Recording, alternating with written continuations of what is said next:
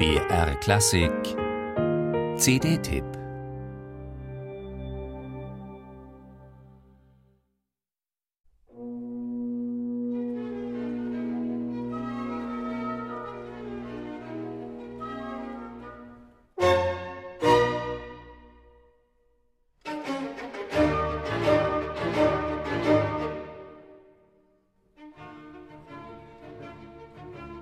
So zum Beispiel funktioniert Haydns Humor, wie im Finale seiner 46. Symphonie von 1772.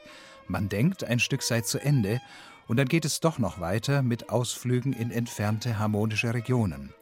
Mit solchen Trugschlüssen und anderen formalen Überraschungen hat Haydn schon seine Auftraggeber, die fürstliche Familie Esterhazy und ihre Gäste, bestens unterhalten. Acht Jahre vor der scherzhaften H-Dur-Symphonie entstand die S-Dur-Symphonie seine 22. Da war Haydn noch Vizekapellmeister in Eisenstadt. Ihren Beinamen der Philosoph erhielt sie wegen ihres Adagios zu Beginn.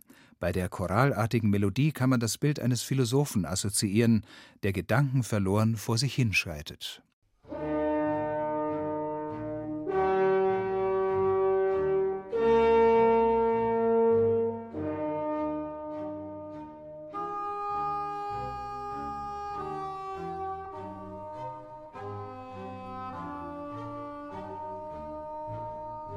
Der reine, klare Klang der historischen Instrumente, auf denen Il Giardino Armonico spielt, begeistert gerade auch in Haydns 22. Symphonie, weil er darin die üblichen Oboen gegen Englischhörner vertauscht hat und die wiederum gegen die Waldhörner antreten lässt.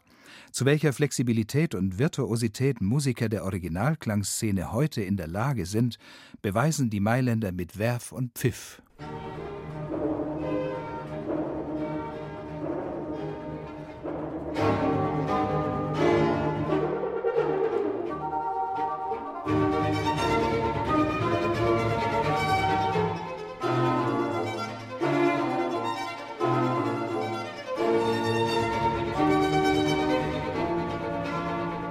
Das Besondere an Giovanni Antoninis Projekt Haydn 2032, er will die 107 Symphonien nicht in chronologischer Reihenfolge aufnehmen, sondern nach thematischen Gesichtspunkten gruppiert.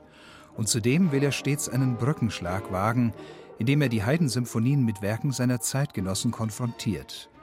So stellt Antonini auf der zweiten Folge seiner Edition eine faszinierende Streichersymphonie des Bachsohnes Wilhelm Friedemann vor, die festlich wie eine barocke Ouvertüre in F-Dur beginnt und unerwartet in düstere Mollabgründe stürzt.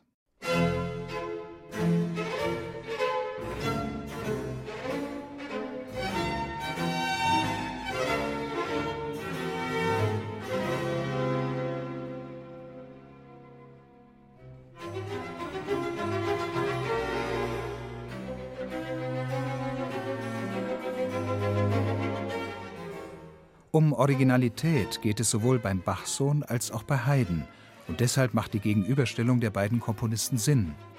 Giovanni Antonini findet stets völlig angemessene Tempi, formt musikalische Bögen und lässt seine famosen Musiker griffig artikulieren.